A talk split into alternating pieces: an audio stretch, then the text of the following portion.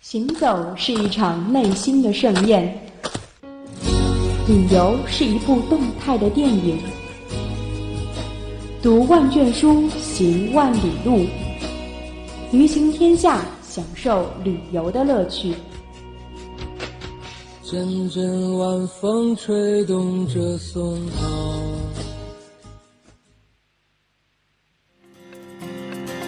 Yeah, I never lose myself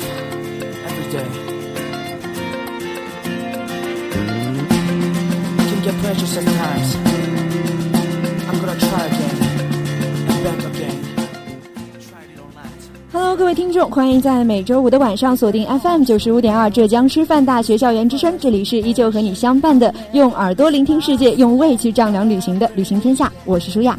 那舒雅跟听众朋友们也是阔别了一个星期的时间哈，上个星期呢也是打包行李去到杭州去吃了奶酸菜鱼，然后结果发现杭州也是阴雨蒙蒙的天气，那近两三个星期的阴雨天下来呢，舒雅也觉得各种不好了。今天跟大家去到的地方可以说是逃离了这样的一个阴冷潮湿的天气，去到一个文艺青年向往的美丽的地方——湘西凤凰。那么这期的旅行请到的嘉宾，同样呢也是舒亚的一位老熟人了。先来介绍一下自己大家好，我是来自文传学院的周佳慧。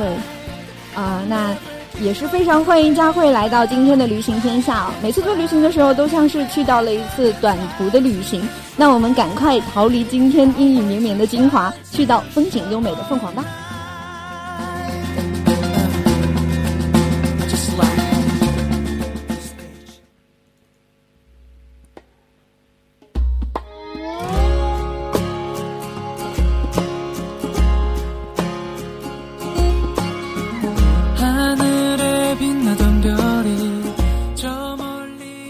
知道佳慧本来就是一个非常喜欢旅行的人，也是去过很多很多的地方啊。听说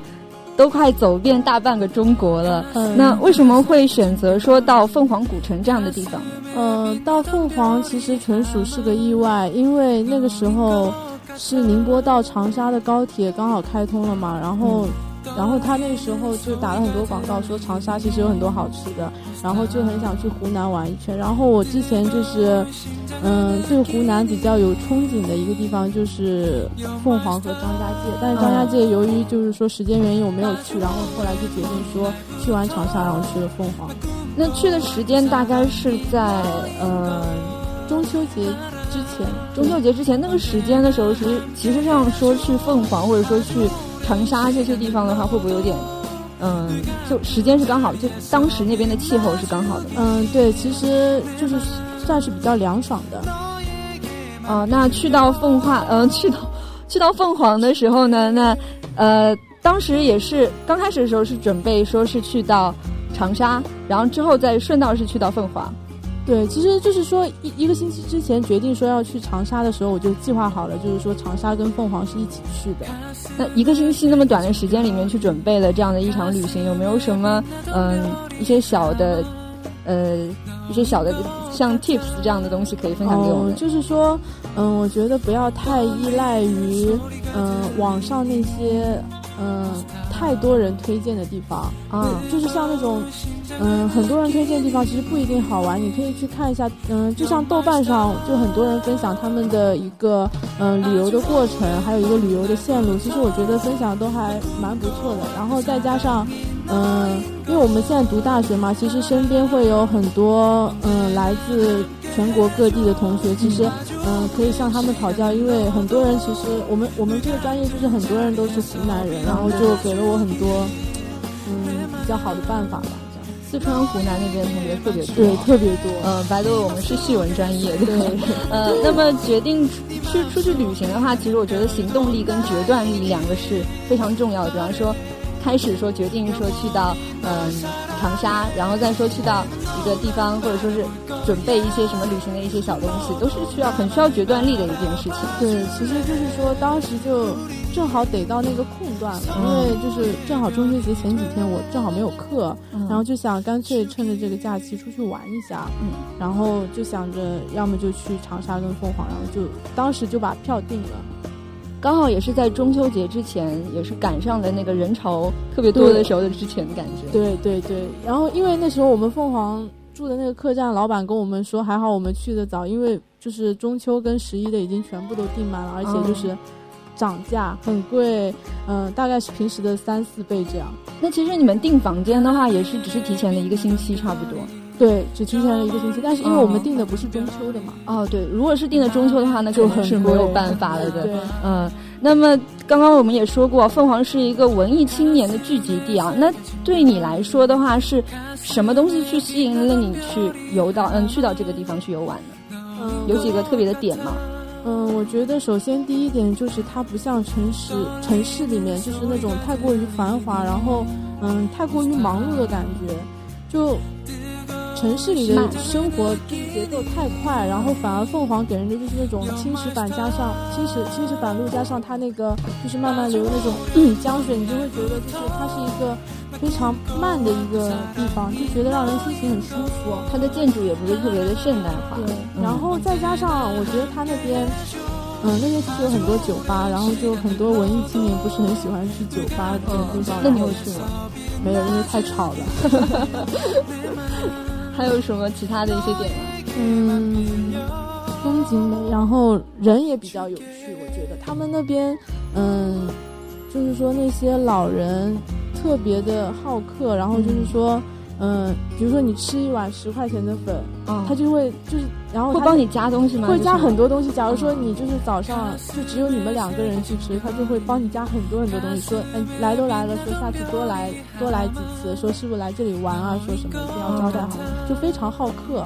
因为基本上都是本地人嘛，然后像凤凰这个地方，基本上都是像少数民族的会比较多一点。对对对，特别多。嗯，那么呃，到那个地方，我们刚刚也提到说，像民宿这些地方也是非常多吧？对，因为我们住的我们那个不能算民宿吧，可能就是算客栈这种，其实也跟民宿差不多。基本上像这种古城这样的一些对对地方，这种基本上都叫嗯，嗯然后就特别有感觉，住在那个，因为你你走那个楼梯走上去的时候，它都是有那个木板吱啦吱啦在响的。嗯。那当时的时候是住在像，因为凤凰这个地方，我们大家所熟知的是水比较多，山山水水对。嗯，当时也是住在江边嘛，对对对，就是靠江边，然后我们是在江的下游，因为上游，会人比较多还是？嗯，是因为酒吧太多，我那时候我同学就说我不建议我住上游，晚上会很吵嘛，然后就说住下游。它那边就是说显示地方的话，就说上游、下游这样子。比方说上游有什么，主要是什么下游、中游这样子。对，就是这样。啊、那上游基本上都是酒吧呢。酒吧，然后还有一些就是吃的饭店，但其实下游也多，但是上游居多。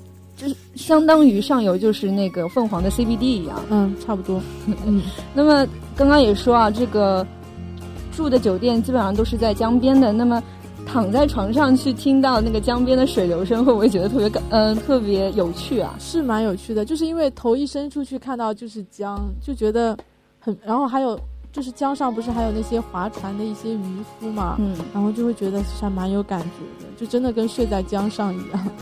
那基本上晚上的时候，因为那边游客也算是蛮多的嘛，那晚上的时候会不会说在江边有影响到你？嗯，那倒没有，因为就是下游它就是啊比较下游安静。相对来讲就对比较比较安静。静。那还是推荐就是说嗯对大家到如果说大家家要去凤凰的话，其实推荐的话住在下游比较好，因为其实，嗯、从下游走到上游用不了多久，但是你如果住上游的话，有的时候他们酒吧是，嗯，十一二点，如果你想要十一二点休息的话，他们那时候是还在唱的，就可能会影响，就是会有各种那种重低音对对对，嗯，那么相对来讲哦，像水的话，应该算是凤凰的一种灵魂所在。对，那你有有没有一些特殊的感觉？嗯对于水这个点？因为他们就是那个江就是叫沱江嘛，然后他们有很多人就是放那个许愿灯，点了那个蜡烛放到江里面，然后就说他们江里面有那个神，会就是说会看到你的心愿，会帮你实现这样子的。然后水的话，其实他们还有一个跳岩，跳岩，跳岩就是在也是在上游那边，嗯，然后它就是水，怎么说就是水，就是突然一下就流下来，就像很像一个小瀑布一样，就非常漂亮。就给，然后晚上它是很多灯打着的嘛，然后晚上打灯的效果就是非常漂亮，就感觉就是一闪一闪的。那么刚刚有说啊，就是说像呃上游的地方，基本上都是一些小餐馆、小酒吧。对那提到餐馆的话，像我这种吃货的灵魂就已经有点显现出来了。那除了像我们刚刚提到说的水啊，其实湖南人大多都是以辣为主，辣为多。对，湖南人我觉得特别能吃辣。呃，刚刚也有提到过说，这这次旅行主要前面的话是先到了长沙，那再次到了凤凰，凤凰跟长沙这样子两边的辣有没有什么不不一样的地方，或者说还有什么呃比较有特色的一些辣味的小吃推荐给大家？我觉得，嗯，先说长沙吧。长沙的它不只是辣，还有点麻。哦，然后它，我其实比较推荐的是，就是长沙人都会推荐的一个口味虾，虽然比较辣，就是它就是也是那种小龙虾，然后但是就是放了很多料，非常辣，但是很好吃，很过瘾。还有一个是我那时候，嗯，在长沙吃的一个鱼嘴巴，就是鱼嘴巴是鱼的对对，嘴巴吗只有鱼的嘴巴，就是没有其他地方，它就是很多鱼的嘴巴组组成一锅，不同种类的鱼，还是就一种种类？嗯，就一种种类。然后他们是在那个杜甫江阁那边附近，嗯然后其实还是蛮热闹的一个地方。然后那个鱼嘴巴是我同学推荐给我去吃了一下，就觉得味道还蛮好的，就很嫩。哦，我觉得鱼嘴巴应该吃起来会会不会像那种软骨一样，嗯鱼的软骨一样？对，有一点，有一点。嗯，那还有什么像凤凰？哦，经常说到凤凰，凤凰这个地方呢？嗯，凤凰的话，比较推荐的话是它一个雪巴鸭，就是它是用嗯鸭血淋在一个糯米块上面，然后嗯跟那个鸭子肉一起炒。炒起来不是煮起来的，不是，先是炒，然后它再放水，再煮，嗯就是然后就是跟我们平时吃的那种，嗯，干，嗯，那个叫什么干锅一样，就下面要点火，一边烧一边吃的那一种。哦，最后它是一个干锅的这样的形式对端上来的，嗯然后就比较比较比较热吧。因为平常的话，我是不太喜欢吃鸭血的。嗯，因为有些人会觉得就是说血腥味就有点重嘛，嗯加上就腥味比较重，但是我觉得它那个其实还好，味道不是特别重，因为糯米就是给人的感觉就是特别清甜的，嗯所以综合了一下的话，觉得其实还好。嗯，那之前的时候，我也有在之前的时候有一部非常闻名的纪录片，叫做《舌尖上的中国》。呃，那之前的时候，那个纪录片里面也有提到过，说有呃湖南那边有一种有一种人，他呃有有一些人他们会在田里面，然后呃种一些东西，然后顺便呢还可以养鱼、养虾这种之类的。然后就提到说那边的酸汤鱼也很好吃。对，酸汤鱼是比较好吃的，因为它有些有些鱼是直接沱江旁边的沱江上面捞直接捞出来的，对，直接捞出来的，然后就比较新鲜，现杀现煮嘛。然后它那个鱼就是酸酸的，但是又甜甜的，就反正各种味道在里面，汤都不愿意放过一滴的那一种。那嗯，它整个味道就是很辣嘛，它是辣还是酸比较重？嗯，我觉得它辣其实还好，就是酸跟酸甜这种感觉比较多。哦，那之前的时候也有提到过，说像嗯奉化这个地方，少数民族的那个人民居住的也会比较多。那少数民族来了，基本上都很喜欢喝酒。对他们地方，嗯嗯，就是走两步嘛，嗯在石板路上走两步就会看到很多卖酒的，他们都是自己家，就是自己现酿的，有桂花酒啊、猕猴桃酒，还有桃花酒这种，就做的非常好看，就颜色五颜六色的，就但是就是真的是不加色素，他们家自己那种酿出来的那一种，然后度数呢也不会太高，就跟那种普通的嗯果酒差不多，不会太高，但是很好喝。就当时也是喝了蛮多的嘛。对，喝了蛮多的。那既然有说到那么多特色小吃啊，有没有带一些东西回来，或者说，嗯，我给我就是家里人带了一些木锤酥，就是他们那边一个比较特产，就是他们是嗯用锤子，就是一个很大的木锤，在那个一块酥饼，也不算酥饼吧，就是面团一样的在上面砸，然后最后就把它砸砸砸出来了一种就是那种很酥脆的那种小吃，就一小块一小块的。然后就带给家里人这个，还有一个是带了一个姜糖，嗯他们那边的姜糖，因为好像说是湖南就是蛮盛产姜的，然后他们那边姜其实还分很多种，有嫩姜、老姜，还有姜芽，就是说，嗯、不同种类的姜其实是适合给不同种类的人吃的，然后就带了一些。哦，那那个不同种类的姜的话，它你刚刚有提到过，说大概有十块钱多少根？哦，它那个木锤酥就是一小袋的话，就那种平时嗯，像一一个人发一发的那种很小一袋，嗯，大概是十块钱六袋，就非常便宜。那像这样子六袋的话，它会给你不同种类的那种姜吗？还是说只给你一种的？嗯，你可以跟他说就是不同种类的没关系，然后他会给你放。嗯，像奉化，像凤凰这个地方呢，它基本上都是很多呃，像银饰这些东西呢，会不会是？嗯，银饰特别多，因为其实那边还是一个盛产银子的地方。然后他们那边人其实，尤其是凤凰，嗯是比较长寿的，因为他们就是说有传说是说这个银子可以带给他们长寿，他们都戴在手上，就是有一种这种排毒的这种效果，然后还可以就是庇护自己的，就是这种感觉。然后，不过那边卖银子的确实特别多。然后后来我去上网查了一下，就发现银子就是确实是一个蛮好的东西。就是说纯度越高的话，可能嗯戴在身就是戴在手上真的会有那种吸毒验毒的那种感觉吗？嗯，这个我倒是不知道。但是我那时候去的时候啊，我们有一个导游，嗯嗯，是说就是说把我们平时用那种化妆品啊擦擦在那个银子上面，然后它会变黑吗？它如果就是说你这个化妆品里面有汞或者是水银这种，就是这种对人类有害铅的这种不好的东西的话，它就是说会发黑，然后你用纸巾擦的话是其实可以是擦掉，但是你就是说这个化妆品可能不是特别好，然后就是有这种有害有害的东西。嗯，那到了那边的时候，其实那些银的价格是怎么样的？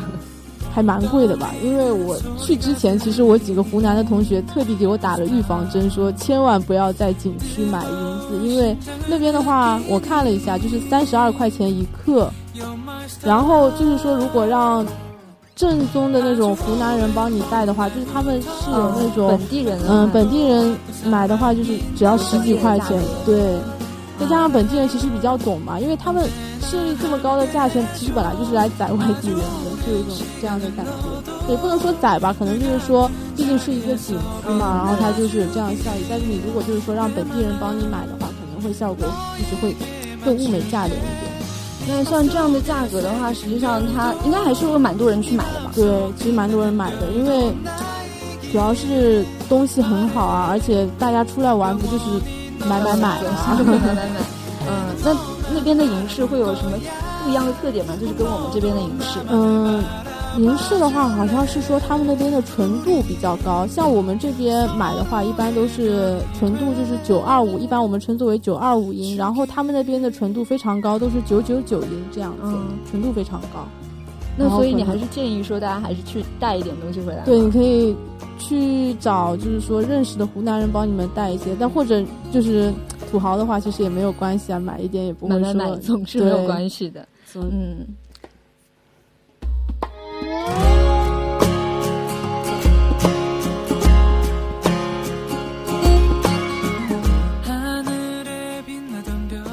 那其实每一个目的地对于不同的人来说，都会有一个非常不同的记忆点吧。也许是一些某些好比较好吃的菜啊，或者说是一处非常特别的景象。那如果是某一个特别的人的话，在这样的一场旅行当中，让你记忆犹新的是一些什么东西？呃，我记忆犹新的话，第一个就是，呃，我们住青住我们住的那个客栈，他的老板他是非常好的，因为那时候我刚订了酒店，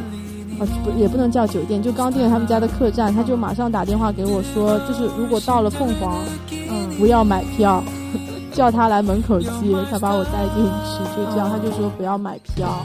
然后老板也是个比较风趣的人。就是比较有意思。然后我们后来走的时候，我们是八点钟的车回长沙嘛，嗯，然后他还怕我们来不及，就七点钟的时候就已经叫醒服务。就是你没有跟他讲，然后他就直接，我就是跟他说了，我说我第二天早上八点钟会退房，问他就是早上会在会不会在，因为想退房嘛。他说会在，然后七点钟就来叫，就跟我们说你们好起来了，到时候车赶不上了，然后还专门开车送我们去，送送我们去车车站嘛，就特别好。然后第二个的话就是，嗯，他们那里的因为要检票，嗯他们有一个检票员，就让我印象还蛮深刻的。因为你也是听从了那个老板建议，对对，就就是没有买买票。然后进去的时候，后来，嗯，我们其实一直都是有自己的路线，就是说，就是走自己的路线，可能就不会碰到那些检票的。然后后来那天第二天晚上就是回来的太晚了，太晚了就就想走近路嘛，想走近路的话，就是一定要遇到一个检票口。那个时候其实已经晚上十二点十二点二十分这样了，就十二点半了吧，差不多。然后碰到那个检票口，就问他那个问那个检票员可不可以放我们过去。然后其实他特别无奈，他说：“其实我特别想放你们过去，但是因为规定，嗯，因为也不是说规定吧，因为头顶有个摄像头，然后就很尴尬，说要么你们就等一点钟我们下班了过去吧。然后我们其实也挺难过的，然后就等到一点，但是没等到一点的时候，他就突然跟我们说：说你们无不无聊，要不要一起来玩那个手机斗地主？就。”就其实还蛮好的，我当时就觉得，嗯，这边的人都蛮有趣的。就老的人特别对你特别善良，然后特别好客；但一些年轻的人就是特别有趣，然后让你感觉到这个地方是真的跟那些大城市是有很大的不一样的地方，而且也没有特别特别的古板。对对对，就还蛮活泼的。那最后其实晚上到十二点钟，差不多还是等到了一点钟进去。对，没办法，因为有那个摄像头在。他一点钟之后就再会关掉，对，他就把那个一点钟他们就下班了嘛，就不查了，然后就可以过去了。那其实像这样的一个经历也算是还蛮记忆犹新的。对，嗯，像这种有嗯景点检票这样的一些规定的话，你有什么其他的看法？我还觉得其实还蛮，嗯，不知道怎么说吧。其实我觉得挺尴尬的，因为怎么说呢？嗯，好像逃票给大家的感觉就是说是一种素质很低的行为。但是你想，像我们现在去凤凰还有西塘这样子的地方，对，因为我们吃也在里面，住也在里面，实际上已经促成了一样一种他们那里面的消费。我我觉得就是买门票这种地方买门票，就是好像没有多大的意义，就不像那些景区啊、山啊什么这些地方，你买门票来的意义大一点，就可能不大愿意花这个钱。那如果就是说像我们这种离得比较远的，到那边去，可能专程去，呃，为了去到凤凰，那这样凤凰，呃，去到凤凰那个地方，然后去买这样的一张票，应该也相当来说也也还是说还算过得去。对，那还算过得去。嗯，如果说像住在长沙或者说是边边上这一带的人，可能有的时候只是说想要去景区里面吃一顿，比方说像我，嗯，跑到。跑到杭州就是只是为去吃了一顿酸菜鱼，像这样子的话，他还需要门票的话，我就会觉得说，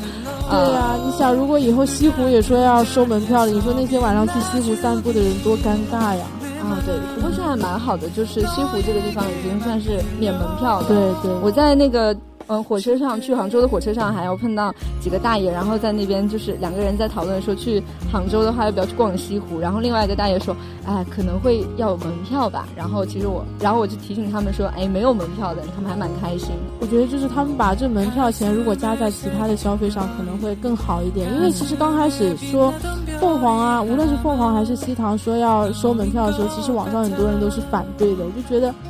没有这个必要，这边的感觉。其实里面的一些设施已经很多都是对消费，就没有这个没有必要再去收这门票钱。嗯，那其实想象一下啊，在凤凰的这样的一个深夜里面，检票的人和逃票的人在月光下一起玩斗地主，也是感觉是一件很非常奇妙的事情。那在这一次的旅行当中遇到了这么多热情可爱的人，应该也算是一种缘分吧。那么我听说呢，你是在大学之后才开始不断的去旅行的。在你看来，旅行给你带来了一些什么？嗯，旅行给我带来的可能就是说跟不同的人进行交流，然后走在路上遇见了很多这些有趣的人，然后就会发现其实外面的世界真的很精彩。嗯，这样。那其实相比来说，我们专业的话，学业应该也算是一个比较重要的呃一个方面啊。那在大学当中也是不断的去旅行，怎么去调配一下？比方说像旅行啊，跟学业之间的一些呃小摩擦，或者说一些小的差距。嗯，因为像我大一、大二的时候其实是比较忙的，因为课比较多，然后那时候出去玩的话都会选择假期、寒假、暑假或者是平时的一些就是那种三四天的小假。然后到了大三的话，我就是课蛮少，因为我只有星期一跟星期二是有课的，然后。等到了大三也会只有这么点课的，然后就会经常的想要出去走一走，因为怎么说呢，每天闷在寝室里或者就是在图书馆里面看书会觉得很疲惫，嗯，还不如出去走一走，遇见一些不一样的事情，嗯，不一样的人，其实还蛮有感触的，因为走在外面，实际上也是一种成长和学习的过程。嗯，其实据我所知，说在大学期间，很多国家的签证还是可以，就是以学生的身份比较方便的去进行，嗯，这样子一个免签，或者说是呃签证来说的话，就会比较怎么说，呃。比较容易的就会签到吧，这样的，嗯，那我下次可以考虑一下出国玩。其实我之后是有计划说出去，嗯，因为之前的时候我一个同学去日本玩，然后他就会跟我说，呃，到那边日本去单人签证的话。你你如果是以一个学生的身份去的话，可能就会比较方便一点。那其实可以考虑一下去国外，因为我最近确实是有在考虑，如果寒假不学车的话，可以出去。嗯，现在不是有那种世世界志愿者组织，可以其实就对，就是跟着他们一起出去，然后做一些有意义的事情，但是又顺便把这个地方玩了一圈。其实我觉得就是意义还蛮大的。嗯。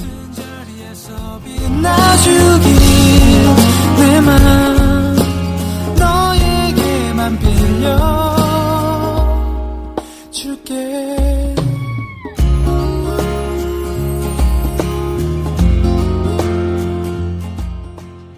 来到了今天的第四个板块，听众听众听众的互动内容啊，在上一期的节目当中呢，我们给大家介绍了几个在贵阳值得一逛的地方。那除了在乾陵公园逗猕猴之外呢，热心的驴友朋友们还为大家总结了这样几件来贵阳一定要体验的事情。第一件事情呢，就是登临甲秀楼，赏贵阳最美的夜景。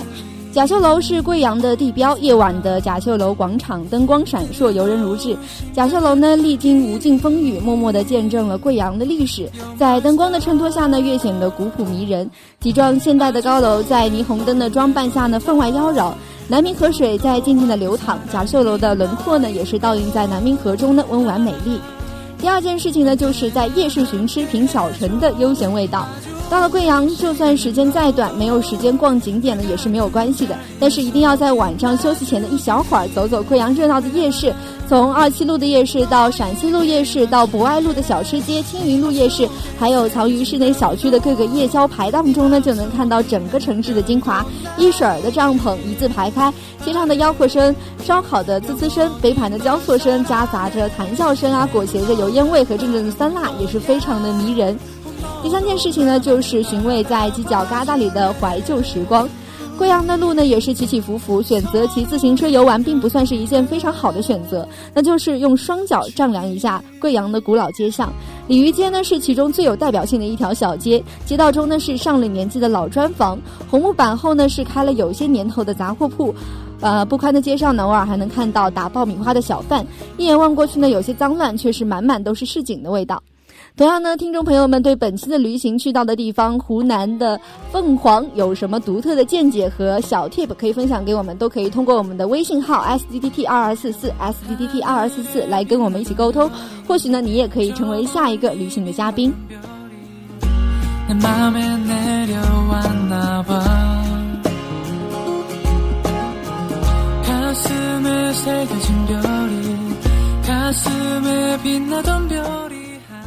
很多人都说凤凰是一个适合发呆的地方，时间就应该在凤凰慢慢的被挥霍。那白天随意找一间咖啡店，钻进去进去看书看世界，或者坐在吊脚楼里面只是泡一壶杜仲茶发呆。夜晚泛舟沱江，看满天的星星，也可以在数不尽的酒吧里感受这个风情万种的小镇。遇见你是我最美的意外，很高兴见到你，凤凰。那非常感谢嘉宾周佳慧能跟我们一起分享她旅行的精彩精彩故事，让我们感受到了五山苗蛮的别样的风情啊！那佳慧跟听众朋友们先说声再见。好，再见，希望下次有机会还可以来。嗯，那旅行天下，我们一直在路上，我是舒雅。各位听众，下周五的同一时间，请继续锁定旅行天下，我们和你不见不散。